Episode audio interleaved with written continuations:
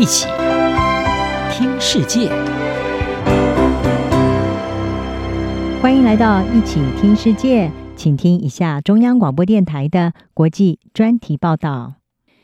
今天的国际专题要为您报道的是，脸书全球大宕机对开发中国家的冲击超乎想象。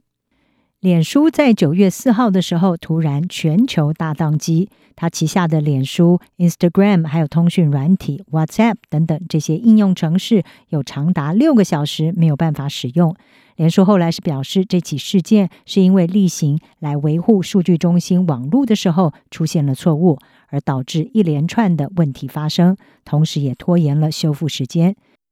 虽然对许多国家的人们来说，脸书、Instagram 还有 WhatsApp 这些应用程式故障可能只是一小部分的社交和通讯活动受到影响，还有许多替代的应用程式可以使用。但是对于不少开发中国家的民众而言，脸书和 WhatsApp 这些应用程式早就已经是他们生活中难以取代的工具。而对于这些国家来说，脸书 （Facebook） 就是网络的代名词。脸书从二零一三年开始推动了一项名为 Free Basics 的免费上网服务，它为亚洲、拉丁美洲还有非洲超过十亿的用户提供免费网络。而这项计划在二零一九年已经推广到了六十五个国家。位在非洲加纳的数位人权团体典范行动，他的研究员耶伯亚他就表示，人们不知道是脸书和他的产品断线了，他们认为整个网络都没了。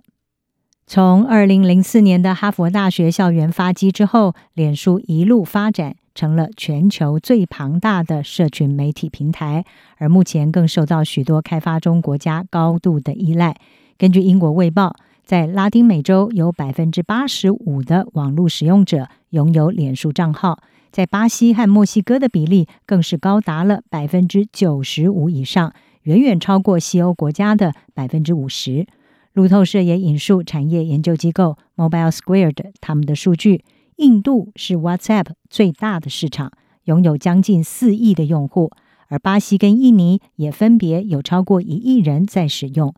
安培分析的社群媒体专家席勒斯他告诉《卫报》，印度、墨西哥、巴西等等开发中国家是高度的仰赖这些免费的通讯软体。席勒斯说。欧洲和北美在宕机的时候有其他的通讯替代选项，而对于开发中国家的消费者和商家来说，情况可并不是如此。他们是最依赖脸书的国家。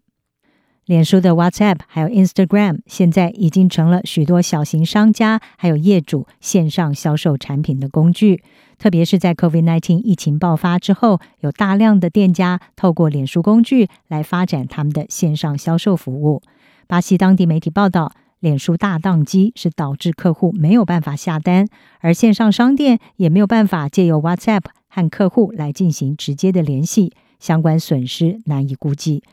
不但如此，在巴西有很多人是利用脸书的账号登录到其他的网站和服务，所以脸书的大宕机也波及到了民众进入其他的网站。巴西非营利组织科技社会研究所的法律及科技协调员佩隆尼他指出，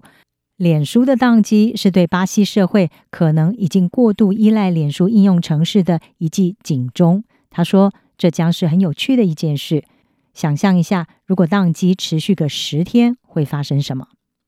而在许多战事频传的地区，脸书通讯工具的宕机更是一个攸关生死的问题。总部位于土耳其的非营利组织“橘色组织”，它的援助人员尤尼斯就说：“他们使用 WhatsApp 来通知在叙利亚哪里会发生爆炸，而他们的援助人员可以安全的在叙利亚移动。”尤尼斯说：“在他们听到了很多爆炸的时候，通常他们会透过 WhatsApp 知道哪里有轰炸，但是如果 WhatsApp 中断，就没有办法得知。”另外，在阿富汗这个地区，对许多的阿富汗人来说，脸书、Messenger 还有 WhatsApp 代表他们网络的一切。WhatsApp 因为非常便宜的通讯成本，取代了电话，也成了许多阿富汗人他们的主要通讯工具。在塔利班重新掌权之后，离开家乡的阿富汗人也靠着 WhatsApp 和他们的家人以及朋友进行通讯。还有许多阿富汗人会透过 WhatsApp 的支付服务来进行跨国汇款。脸书的瘫痪可以说让这些交易也遭到了中断。一些帮助阿富汗人逃离的组织，通常更是透过 WhatsApp 来跟那些可能在塔利班掌权之后会面临危险的人沟通以及更新资讯。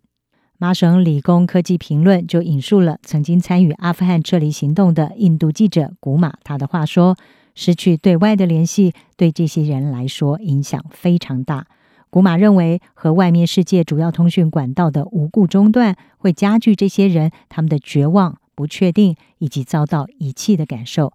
而对一些人来说，失去离开阿富汗的机会，可是一件攸关存亡的事情。脸书科技工具全球性扩展，可以说为人们带来了更便利的生活。但是，脸书这次的大宕机，也再一次的暴露出了人们过度依赖脸书等等这些通讯工具所带来的潜在危机。以上专题由郑锦茂编辑，还清清播报。谢谢您的收听。